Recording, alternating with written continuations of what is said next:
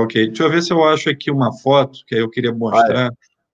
E, é... ó, estamos, hum. estamos no ar, Mr. Okay. Bernstein. Olha, não, pode achar a foto também, viu? A pode galera vai querer... Agora que você falou, é, já que você mencionou, então vamos ver a foto. Bom dia, pessoal, Captain Bob. Hoje transmitido do estúdio Um Bravo, aqui na cidade de Tupandi, no Rio Grande do Sul. Tudo bem? É, estou de folga, curtindo aqui. Aliás, é, esses dias foi anteontem, ontem. É, no final da tarde de anteontem, aliás, foi à noite, uma trovoada daquelas bravas, que aqui no Rio Grande do Sul, quando chega uma pré-frontal, que está vendo a, a frente fria, está se deslocando. Aqui ela vem, ela toma antes de chegar aqui, todinho, Nescau e ovo maltine, tudo junto. Então, realmente, quando começou a ventania aqui em casa, eu moro a 80 quilômetros de Porto Alegre. Eu falei, ei, olha, chegou a de Itacuja, né?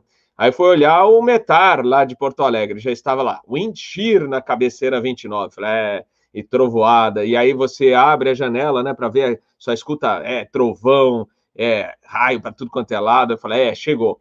E ela passou com força aqui, inclusive caiu a, a, a luz aqui em casa, depois voltou. E aí ontem, alguém num grupo de, de rede social mandou: Olha só que beleza que está o céu do Brasil. Eu falei assim, entre aspas, beleza, ironizando, né? Formações em tudo, de Santa Catarina até o estado de São Paulo. O estado de São Paulo, então, eu falei: Nossa, coitado, pessoal, tá voando hoje que realmente tá dando trabalho. Mas vamos que vamos. Olha, enquanto eu estou de camiseta, aqui já está quente, apesar da frente ter passado, que deve estar uns 20 e poucos graus, né? E alguém está passando frio lá. Antes de falar com o Berenstein, quero dar as boas-vindas a todos os nossos queridos assinantes do canal Asa, que estão ligadíssimos. Aliás, deixa eu ver aqui, olha, tem o Carlos Vinícius. Carlos Vinícius, eu vou mandar um abraço especial para ele. Ele é filho do comandante Fábio Show Adagol e ele é fanzaço do canal. E outro dia, olha só que surpresa, o pai dele mandou, olha aqui o que o meu filho gravou, o avião do Captain Bob decolando lá de Fortaleza, que eles são de Fortaleza, e aí, uma belíssima filmagem do A321 decolando, show de bola. Valeu, Carlos Vinícius, um abração para você. Vamos lá, então, começar o nosso episódio, na realidade, uma atualização do que nós já iniciamos uns dias atrás, falando, infelizmente, daquele acidente é, do 737-500 na Indonésia, e aos poucos as informações vão surgindo e nós vamos conversar mais uma vez com o nosso querido convidado, já frequente aqui, já é mais do que cartão fidelidade, ouro e plus ou, ou diamante, é o Eduardo Berenstein, nosso especialista de segurança de voo, ele é comandante de aeronaves Airbus A320 e também membro do National Transportation Safety Board, o NTSB dos Estados Unidos. Aí, bom, aqui é de manhã, então aí é boa noite, Berenstein, bem-vindo a bordo. Boa noite, Robert, boa noite a todos. É, obrigado mais uma vez pelo convite. E estou passando frio aqui hoje. Ontem fez, acho que quase uns 5 graus. Você tá, eu não gosto muito de ligar a calefação dentro de casa, porque você sai de um cômodo para o outro e você toma frio no outro cômodo. Então, eu fico agasalhado mesmo, manter a temperatura constante. E aí, você já voou hoje, né? Para onde você foi? Já, hoje, hoje eu fui para uma ilha aqui no sul do Vietnã chamada Phuoc. Ela não é muito distante da, da, da, do continente, mas é uma ilha. E é uma ilha que muitas pessoas vão porque tem é, hotéis, praias, parques de diversões, então a gente opera essa ilha e opera bem constante. Também para levar carga, levar ajuda humanitária, etc. Legal, legal. Bom, vamos lá. O pessoal está aguardando o que, que você traz de novo, o que, que o NTSB já recebeu de informação lá da área do acidente do 737-500.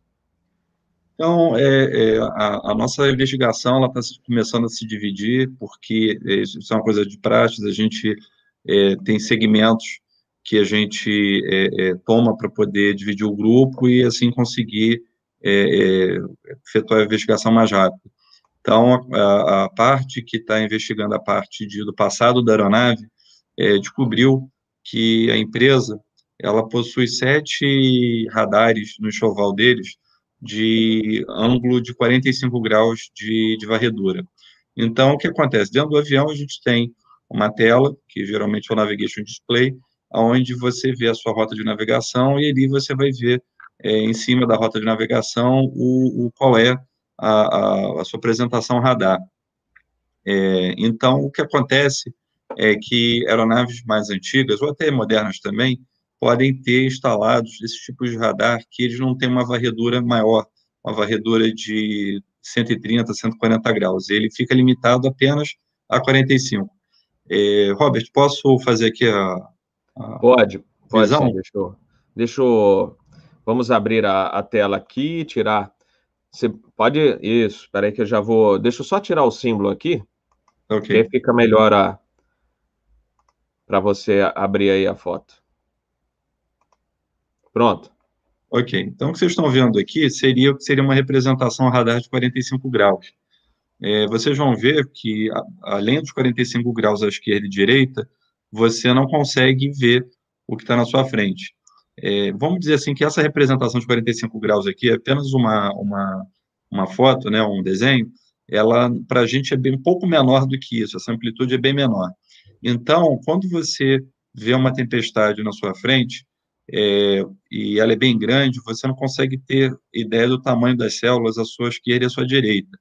Agora, quando você vai ver um radar mais moderno, vocês vão ver aqui, é, na, na parte aqui de cima, que você já consegue enxergar ah, os lados. Então, você vai ver aqui um desenho de 45, que seria, você só consegue ver essa célula à frente, mas o radar de 140, 150 graus, você consegue ver as laterais. Então, numa situação dessa, o piloto decidiria virar pela direita, porque ele não possui um canto cego, e aí ele sabe que está livrando as duas células que estão na frente deles. Então, é, a frota da, da, dessa empresa, além dos 737-800 e 700 e os outros aeronaves que eles possuíam, eles também é, possuíam radares do modelo mais antigo, que eles tiveram no passado, 737-200 e outras aeronaves. Então, o que acontece? Esses radares, eles são feitos para serem instalados em aeronaves mais modernas também. É, isso é uma coisa que não são todas as fabricantes que permitem. É, a Boeing é uma das que permite, Douglas permitia, a Lockheed Martin, a Airbus é uma das que não permite. A Airbus não pode ter radar de 45. Eles tiveram seis 300, Airbus 300 no passado que tinham esses tipos de radares, tiveram muitos problemas em é, é, encontrar tempestade, porque o piloto falava assim, olha, se eu não estiver prestando atenção na navegação de muito longe, que seria o melhor, o melhor cenário, é, eu não consigo ter ideia do que, que eu vou fazer, se eu vou para a esquerda ou para a direita. Então, quando você decola e você dá de cara com a tempestade, você está muito perto. Então, você perde o poder de decisão de curvar à esquerda ou curvar à direita para evitar, porque tudo que você vê na sua frente é uma nuvem muito maior do que a amplitude do seu radar. E a única maneira de você conseguir ver o que você tem na sua frente é você fazer curvas de 30, 40 graus para a esquerda e direita, para conseguir aumentar a amplitude da sua varredura. E você depende da, da, do controlador te permitir isso, porque antigamente, quando você tinha menos voos e tinha um, é, uma navegação diferente do que a gente tem hoje, que não permite a gente ficar trocando muito de proa, porque você tem as pessoas que estão chegando, as pessoas que estão saindo, é, do aeroporto muito próximas, você é, tem que pedir esse tipo de desvio com mais antecedência, é, você fica, vou falando do jargão mais popular, você fica vendido, você não sabe o que você faz, você não sabe se virar para a esquerda ou virar para a direita é a melhor opção, porque você não está vendo. É, então, com isso, quando a gente descobriu que eles possuíam isso na, na, no, choval deles, a gente começou é, a procurar a documentação desse avião. É, e tem uma coisa que, infelizmente, isso é uma coisa do país, é, que, que rege a lei que rege a aviação deles, é que eles têm uma regra que já muitos anos atrás já teve nos Estados Unidos, já teve em outros países, que você é, não precisa, depois que você troca alguma peça do avião, é, entregar a documentação na, na sede da empresa até o avião passar por ela. Então, vamos fazer aqui uma, uma pequena ensaio. Esse avião pode ter pousado em algum lugar, é, deu problema no radar, eles foram lá e trocaram esse radar para um radar de 45 é, graus.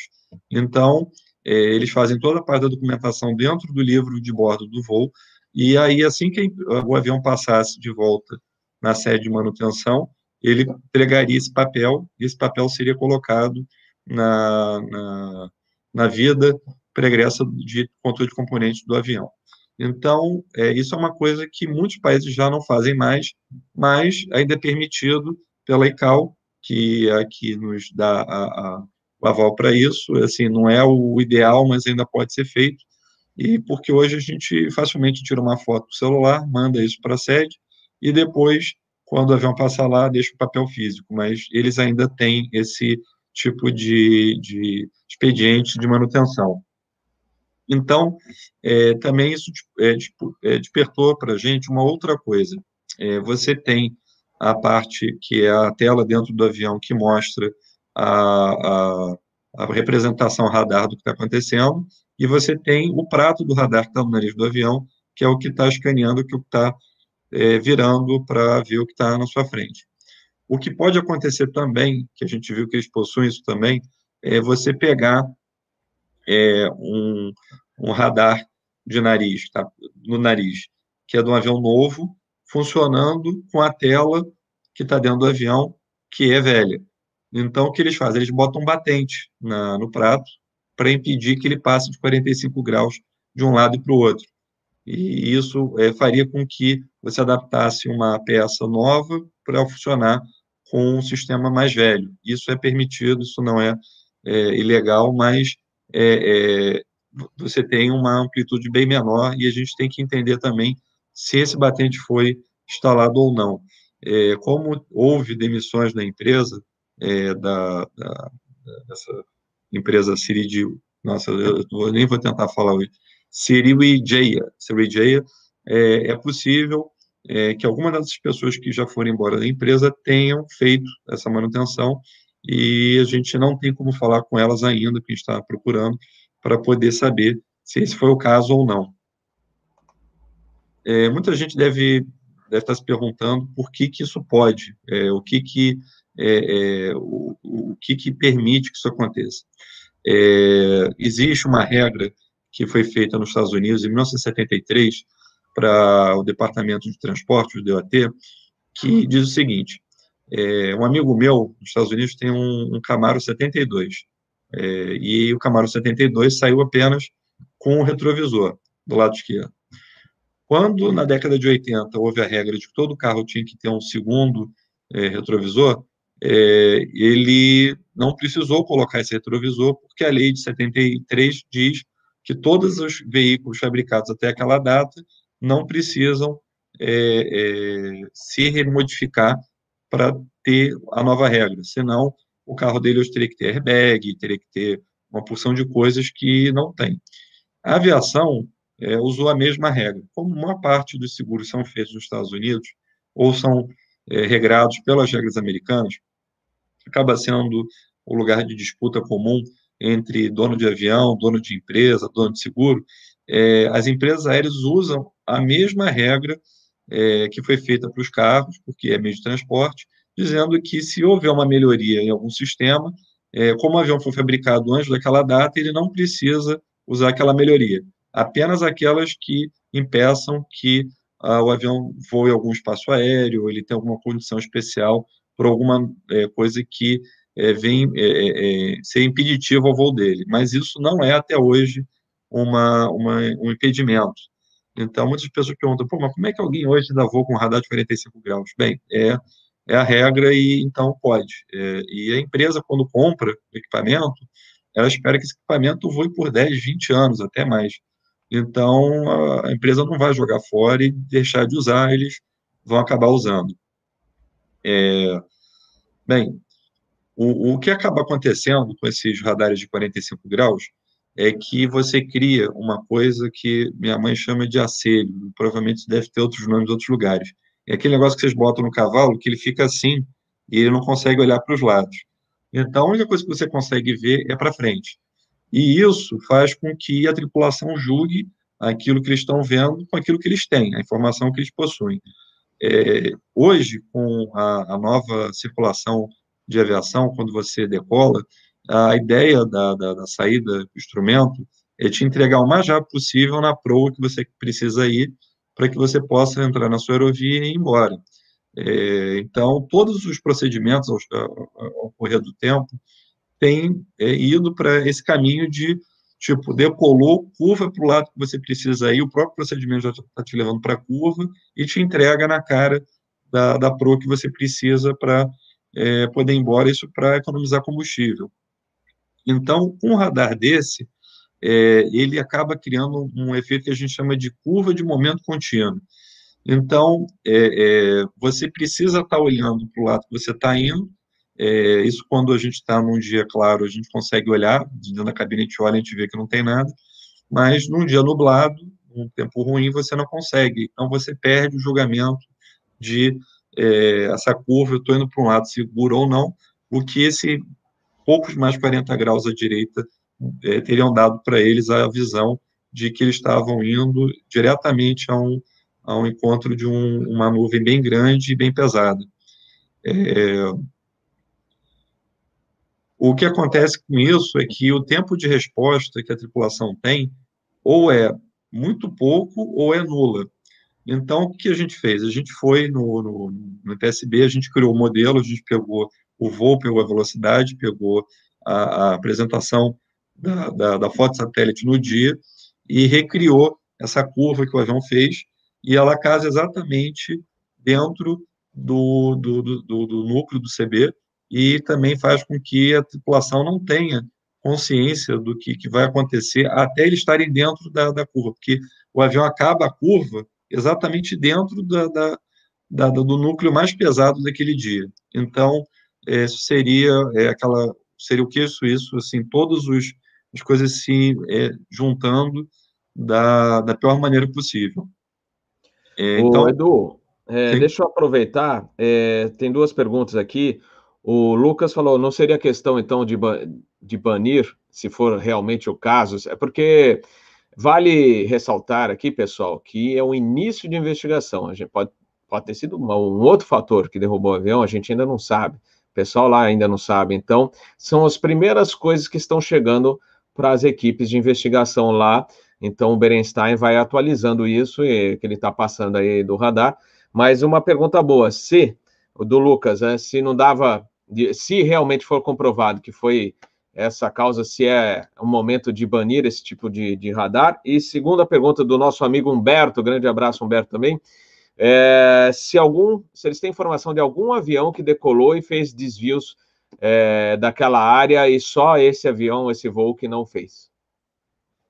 Então, é, começando pela primeira, primeira pergunta, o NTSB desde ontem é, já fez uma solicitação ao FAA é, de reunião para o início de é, conversas para definir como primeiro uma, uma, uma recomendação e depois é, levar a ICAO para solicitação de término dos radares de amplitude 45.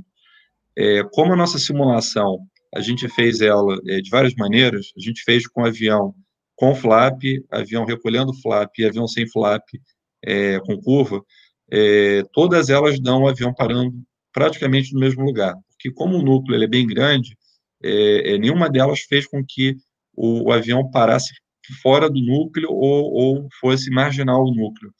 Então, já, só essa animação já é o suficiente para solicitar o banimento do radar de 45 graus, dá tempo das é, é, empresas a, a, se adequarem e também é, fazer com que os controladores de voo é, peçam aos, às aeronaves que estão fazendo esse tipo de procedimento, dizendo, olha, se você possui um radar de 45, o melhor é você, em vez de é, é, terminar a curva de tal maneira, você voe até a posição tal, depois você voe para outra posição e vai dar tempo de você conseguir escanear uh, o que você está vendo e melhorar.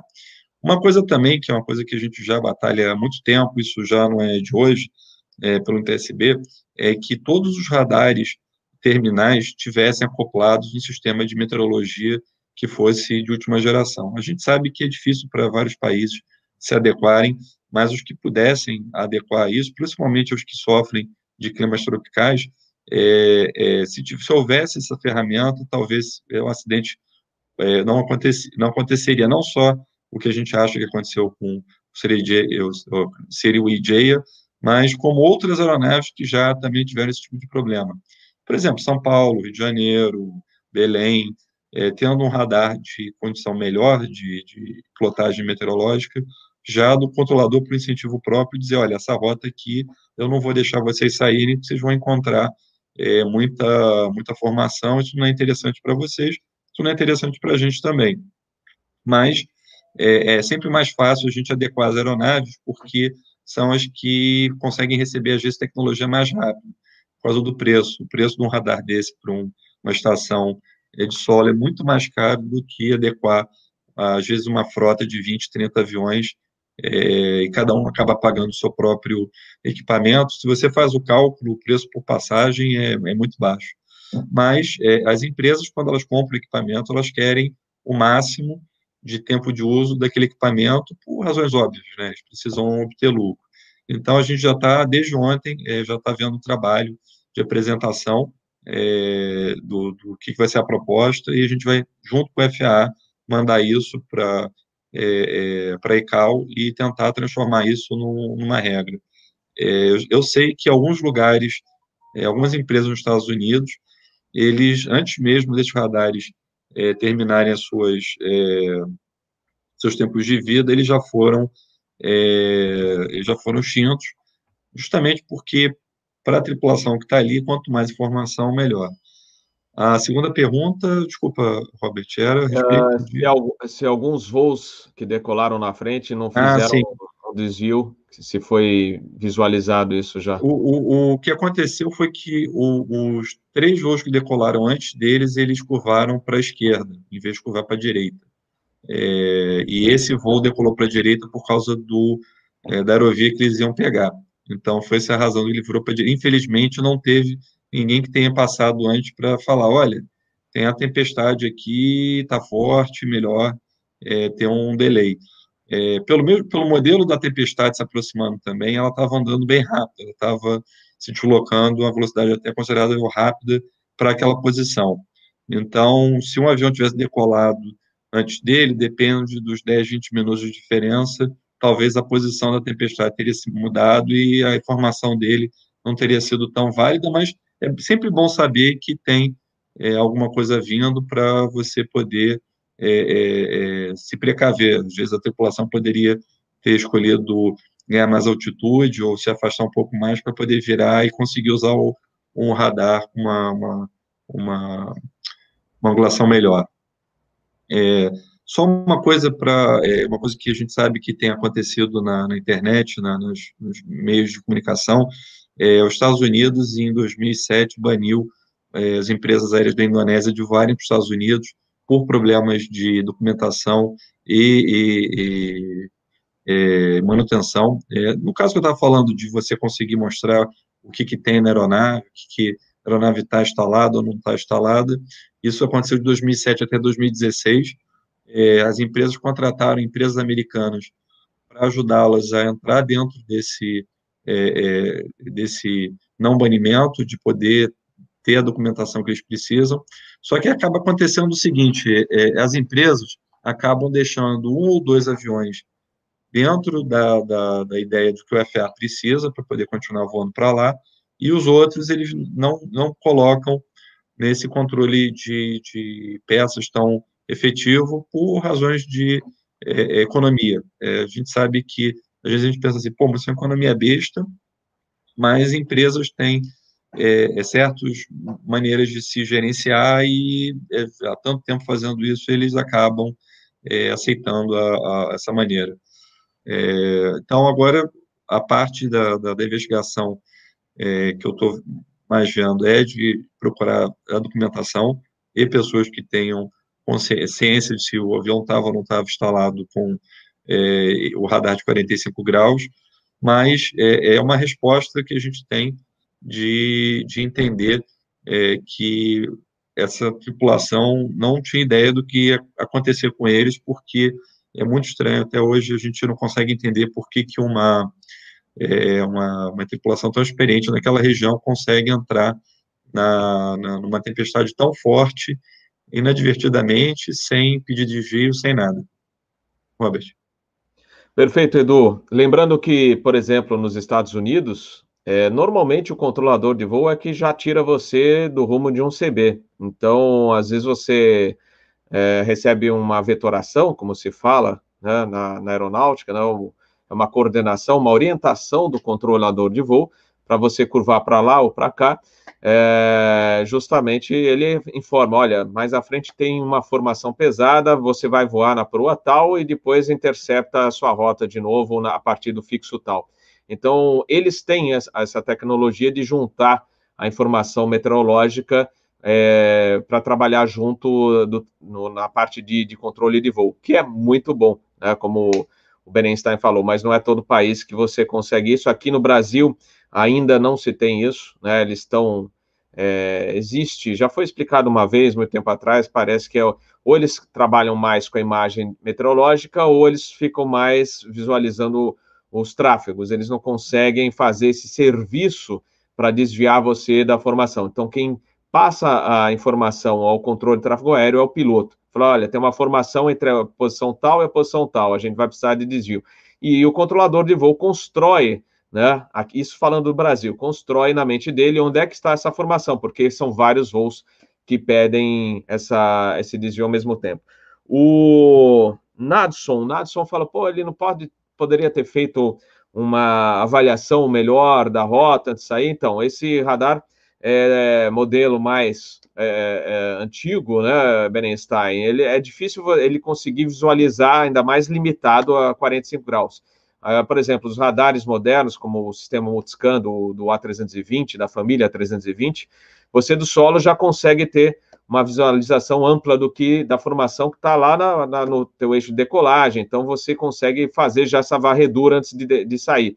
E inclusive eu já falei isso aqui no canal Asa, uma dica, né, para quem, até para os pilotos da aviação geral, que está, ou aquele piloto que tá, está na escola de aviação, vai começar a voar, não esqueçam que hoje nós temos os aplicativos, os aplicativos são fantásticos. Eu o que, que eu faço? Eu tenho dois ou três de metrologia e mais o famoso Flight Radar 24. O que, que eu faço com isso? Eu faço, eu olho onde estão as formações pelos aplicativos e junto eu vejo os desvios que os colegas fizeram após a decolagem na mesma rota que eu vou fazer. Então a gente consegue construir uma visão de toda a rota, ou da rota inicial, antes de, da saída. Então é o, é o que a gente faz hoje em dia, acho que muitos pilotos fazem isso. Então, com os aplicativos de meteorologia, Weather Underground é um deles, depois vou passar mais um que é bem legal.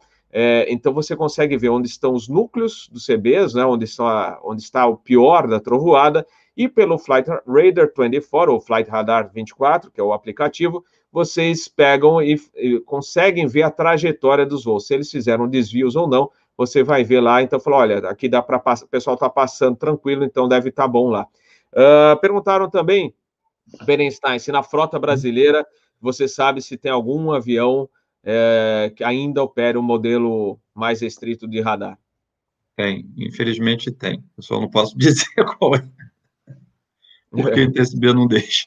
Mas ah, existe, existe. Existe ah, sim, e são até aeronaves modernas.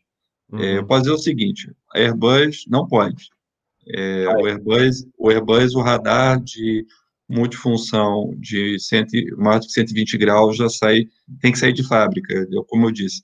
Só teve seis 300, Airbus 300 que tiveram, a Airbus entendeu que era uma coisa que falou assim, olha, esses caras vão entrar voando algum, de alguma formação, o avião deles vai virar de cabeça para baixo e vai dar, e vai ter um acidente, isso é ruim para a imagem da empresa e das vidas que estão ali, ali dentro, mas, é, é, então, eles decidiram como empresa, falou, eu não quero isso instalado no meu avião, é, já vai custar mais caro, ou eu perco um pouco de lucro para poder ter esse equipamento a bordo, mas eu não quero um radar menor.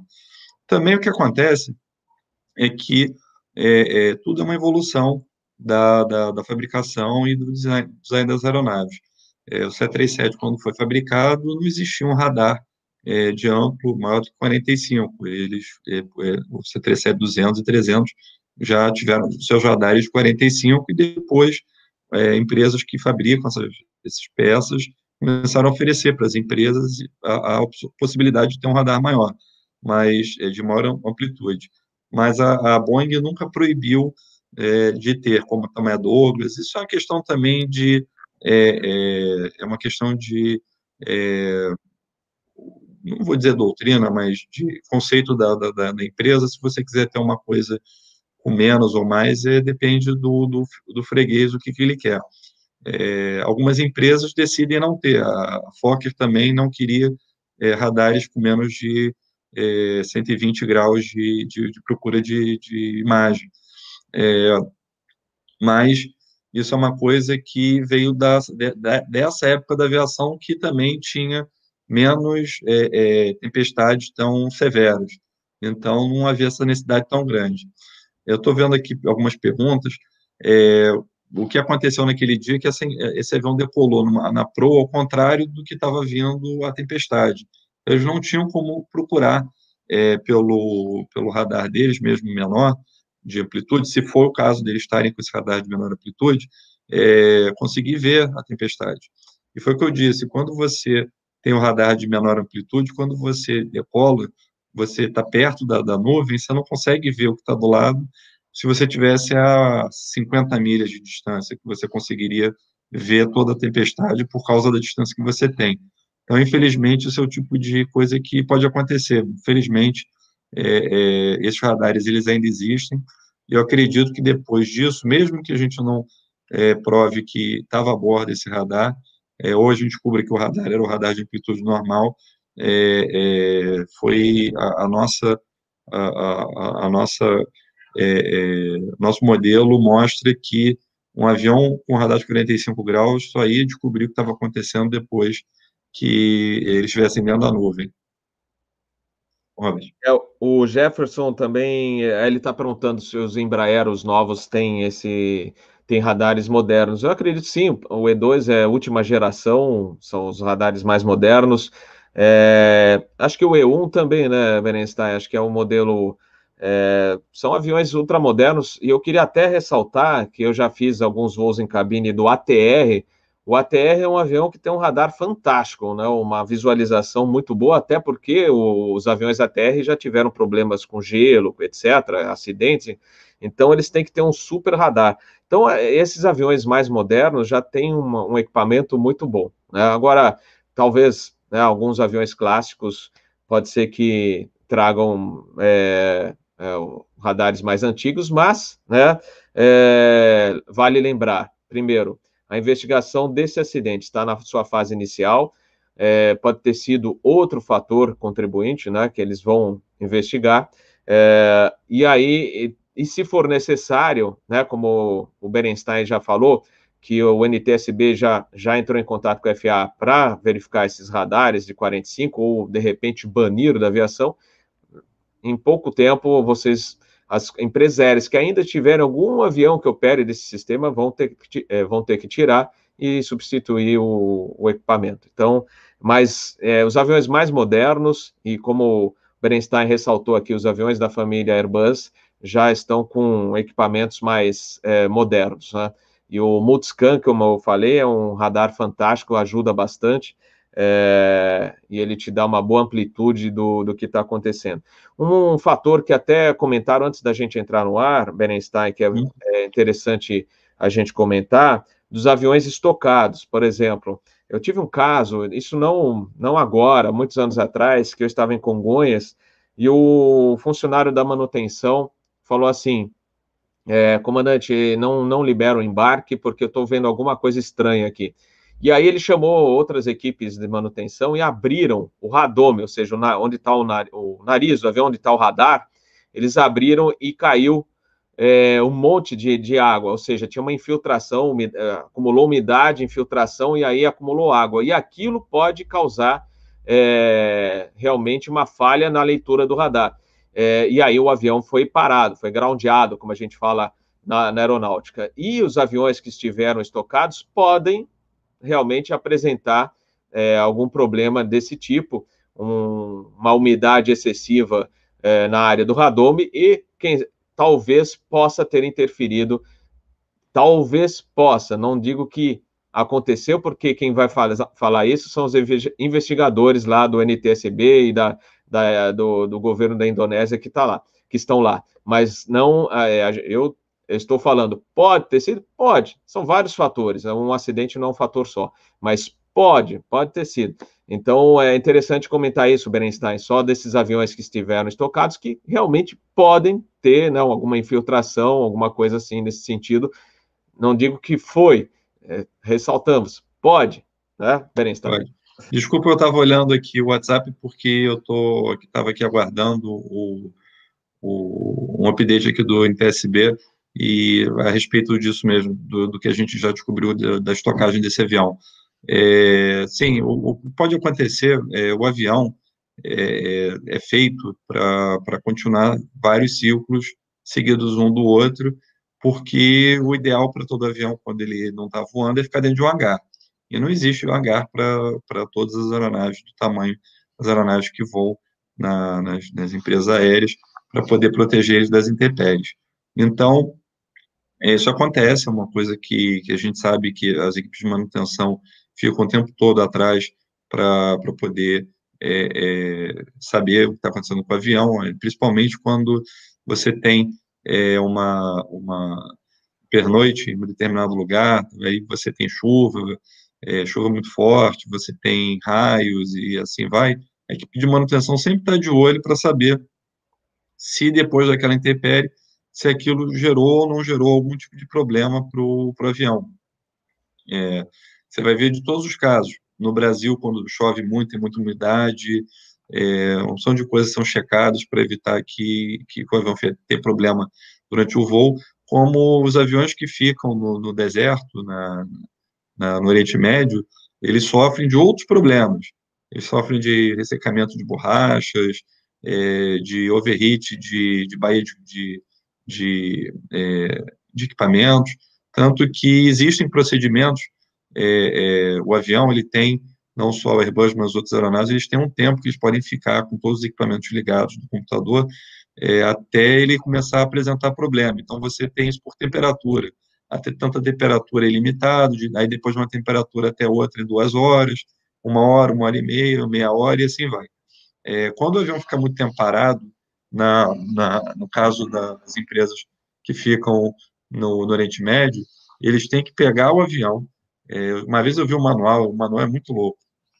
São coisas que a gente não está acostumado, porque a gente não tem isso, né?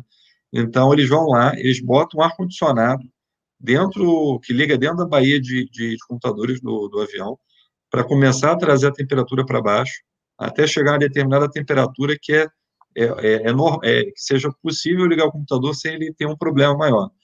Ele, ele aguenta é, certas temperaturas desligado, mas para ligar ele tem que estar a uma temperatura tal que seja possível ligar. Aí eles começam a jogar o, o, o, ar frio lá dentro, e aí de vez em quando vai um cara lá com uma daquelas pistolas que mede temperatura e vê. Quando chega a temperatura que ele precisa, eles deixam o avião é, ligar o computador e, e, ter certeza de que não vai ter problema.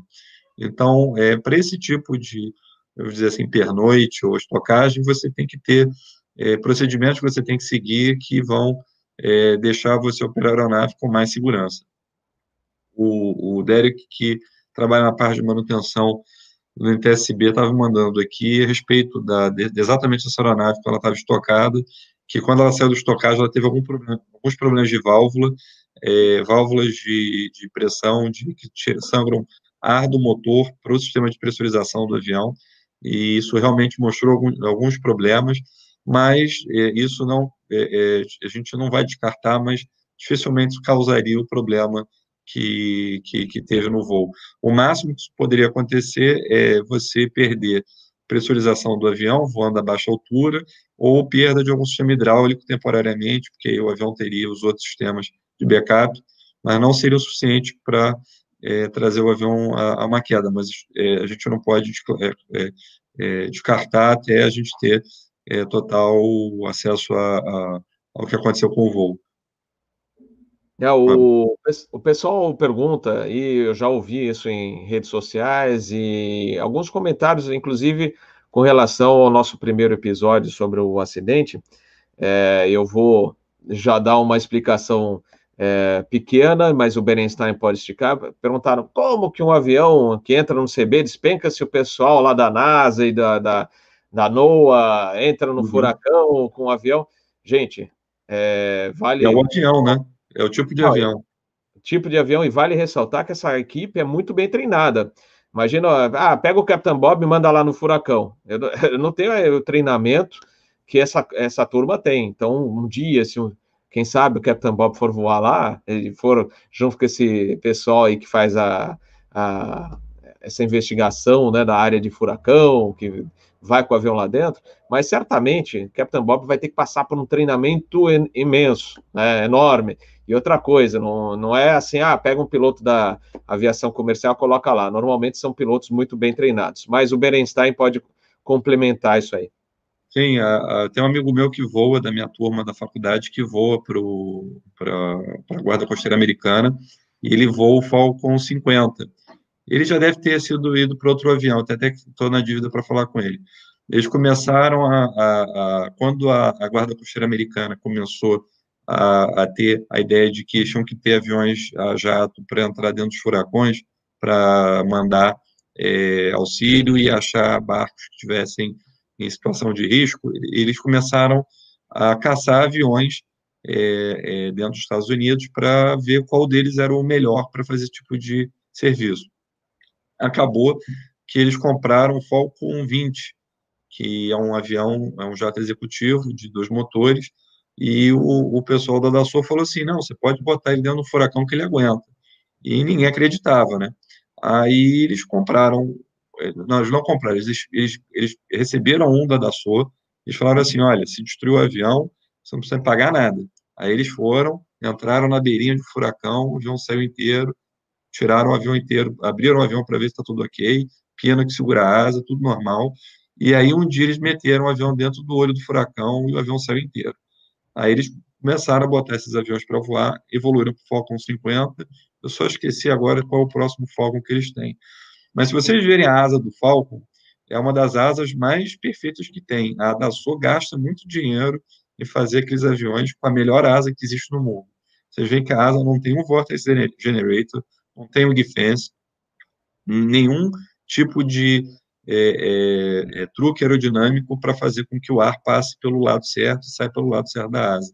Quando você vê outros aviões, você vê é, geradores de vórtice, você vê uma opção de coisas que são truques que eles usam para fazer com que a aerodinâmica é, aconteça em cima da asa. O Falcon não, é liso, o, o avião é, uma das asas mais perfeitas que já foram feitas na, na, na história. Então, eles usam esse avião e ele aguenta. É, é, mas também tem uma coisa: depois de tantos Gs e, tantos voos dentro de furacão, ele, ele, ele recebe uma manutenção preventiva mais corriqueira do que um avião normal. E aí depois eles evoluíram também para voar o, o C-130, que não é a mesma coisa que o C-130 que voa na Força Aérea, ele é um avião é, é, que recebe melhorias dentro da asa e da estrutura dele para aguentar aquilo, e o Electra, que a gente que chamam de P3 Orion, que é a versão militar do Electra, que também recebe melhorias para poder aguentar voar dentro de furacões. É, o que acontece é que os aviões que a gente voa, é, se a gente tiver que melhorar eles para aguentar isso, é, o avião vai ficar tão pesado que o custo da passagem vai aumentar e o número de carga e passageiros vai diminuir. Então, é uma opção de não ter esse tipo de tecnologia nos aviões de transporte de passageiros, porque a nossa ideia é, é, é viu, evita. Não, não tem o porquê de você ter que entrar dentro de uma tempestade tão forte. Então, é isso. Eu, eu um dia, era, era o meu emprego dos sonhos também, um dia eu esse é, é, Falcon 50 na Guarda Costeira Americana. É, o pessoal falou também, tem o Gulfstream G550, que parece que também está é, tá lá junto. E é aquilo, a gente no radar, né? Um radarzinho bom, né? Multiscan. Aí você parte verdinha, água, né? Então dá. Vai. Aí amarelo é. já começa a ficar preocupado. Vermelho e magenta, evita. magenta, Vermelho e magenta não é. dá para fazer nada. Esquece é daí você não vai passar. Então é isso, a gente evita, porque é, Agora, tem, como a gente falou no primeiro episódio, tem, tem horas que fala, putz, onde é que está o local? Então a gente vai entre o ver, verde e o amarelo, né? Quando não tem outro lugar para passar, que você falou, pô, agora é, normalmente a gente encontra né, um lugarzinho, mas não tem. E na, na decolagem ou, ou, na aproximação, é, recomenda-se, lógico, se a trovoada já tiver é, na, naquele nas descargas com microbursts, etc., você nem por baixo passa, que é também perigoso. Mas se você ainda tiver aquelas formações, chuva não tá, aquela coisa pesada, passa mais por baixo. Quanto mais você sobe, pior vai ficando. Então, é a recomendação que a gente tem. Pessoal, você gost... é, Berenstein, você gostaria de completar mais alguma coisa no episódio de hoje? E a gente pode, com, com as semanas vão passando, a gente vai atualizando também para vocês, se tiver alguma novidade é, com relação ao acidente do 737-500. Você gostaria também de passar mais alguma coisa?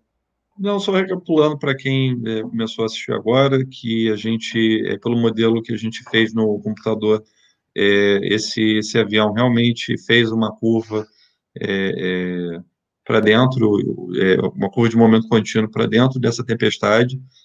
se eles tivessem um radar de 45 graus de varrimento, eles não teriam como ver até estarem dentro da, da nuvem.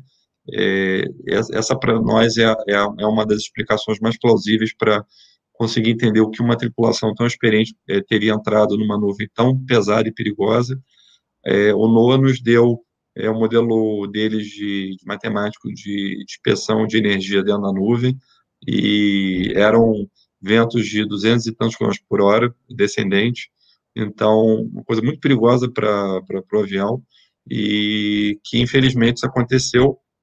A gente vai, é, junto com a FAA, mandar uma, é, uma solicitação à ICAO de que esses radares sejam é, terminados para que até determinada data esses radares sejam retirados de todas as aeronaves para que eh, elas possam ter radares com maior espectro, que seria é, de muito uso tático para as tripulações, e que, infelizmente, é, aconteceu esse fato e que a gente espera que, que os ensinamentos que saiam deles possam ajudar é, a, a melhoria da segurança da aviação no mundo todo.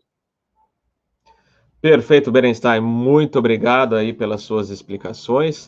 Uh, uh, o pessoal também que está acompanhando no chat agradece. O Cícero, o Cícero mandou uma pergunta, mas é sobre o TICES, então é, vou falar rapidamente antes da gente encerrar, para que ele não fique aguardando uma explicação. O TICES é um sistema da aeronave que ele, uh, o transponder, que é o, o equipamento a bordo que é, permite que o controle radar te visualize na tela dele né, a sua altitude, velocidade, etc., ele converse, entre aspas, né, com o transponder do outro avião. O transponder de um transponder, conversa com o transponder do outro avião. Se você estiver em rota de colisão, ele vai te dar alertas. E é para cima, ainda não temos para os lados. Então, um sobe e outro desce. E você tem que seguir aquilo lá. Alguns aviões modernos, inclusive, o sistema já é automático. Ele já executa a manobra por conta própria, né? Você só é, monitora se o sistema está ok. Então, é, ele deu o alerta de é, manobra evasiva, se ele der só um alerta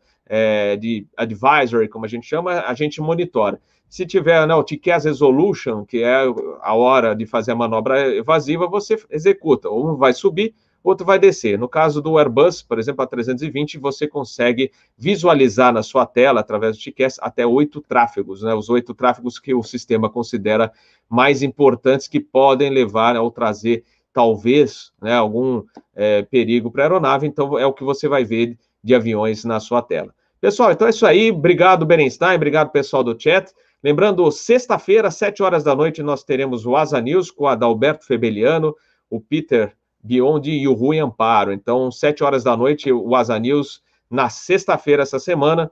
Uh, eu vou voar a partir de sexta-feira pela manhã, então eu tenho uma programação aí até segunda-feira. Então, vou passando o horário das lives para vocês uh, nesses intervalos. Então, só lembrando que sexta-feira nós temos Asa News, sete horas da noite. Tem o, Rodri o Rodrigo Silveira Lopes, que é um amigão nosso, é, do canal e amigo pessoal de longa data aí desde a década de 80 aí por causa da, da Associação de Entusiastas da Aviação, ele até mencionou aí a Associação de Escuta Tráfego Aéreo, ele mandou um vídeo bem legal, eu estou editando e vou postar para vocês talvez ainda essa semana, tá? É surpresa, depois a gente passa aí, ele já mencionou na realidade no Asa News, mas aí a gente vai trazer esse vídeo que o Rodrigo gravou e mandou para a gente, vai, estará disponível nos próximos dias. Pessoal, muito obrigado. Berenstein, bom descanso aí, que você já está na hora de dormir. Vai ter voo amanhã, é isso? Não, amanhã não, mas é, é, hoje eu acordei bem cedo, acordei, era umas quatro horas da manhã para ir para Fukuoka. Ah, então vai é, descansar. Já tô, é. já está na hora de botar o avião no hangar. É. E a, o pessoal deve cobrar e o 447, a, a, live, então, eu tô, estava vendo meu minha escala dessa semana, ainda acho que esse fim de semana a gente não consegue, na outra semana a gente vai coordenar isso, mas de qualquer maneira, a gente também vai trazendo a atualização aqui do 737-500 para vocês, se a gente tiver alguma novidade. Muito obrigado. Sabe que eu fui o primeiro. Eu, fala, eu fala. fui o primeiro, o, o, o, primeiro investigador no, no, local fui eu. É mesmo? Olha que legal, é. gente. Eu estava no Rio, né? Eu sou, sou carioca, moro no Rio, quer dizer, morava no Rio. É, e aí, quando teve o acidente, o NTSB me ligou e falou: ó, vai agora para o Galeão, porque eu preciso saber é, é, o que aconteceu com esse voo, que eu preciso entrevistar as pessoas que é, carregaram o avião, porque naquela época a gente estava desconfiado que tenha sido um carregamento errado, que alguma carga tinha se soltado e que o avião tivesse perdido o centro de gravidade para trás ou para frente e tivesse estolado. Então eu fui, botei o meu, minha jaqueta, fui para lá e começamos a investigação comigo lá. Olha aí, que show de bola. Então, gente, a gente já Estava fez... quente aquele dia. aí, para botar jaqueta ficou difícil, mas é, ainda mais em janeiro é complicado. É, então, a gente já fez uma, uma live sobre o 447 e vai fazer o review, com, justamente com Berenstein e com Lupoli, que foi um investigador do CENIPA, lá na área, no local do acidente. Então, a gente vai coordenar os horários, porque o Berenstein está no Vietnã e o Lupoli está em Angola. Então a gente precisa ver o melhor horário para eles e também coincidir com a escala do Captain Bob aqui. Valeu, pessoal. Muito obrigado. Sexta-feira, então, Asa News, sete horas da noite, a gente se vê e também o vídeo do Rodrigo, que em breve estará aí na telinha para vocês, tá bom? Um abraço. Valeu, Berenstein. Obrigado. Até a próxima. Obrigado. Boa noite a todos. Valeu e bom dia aqui.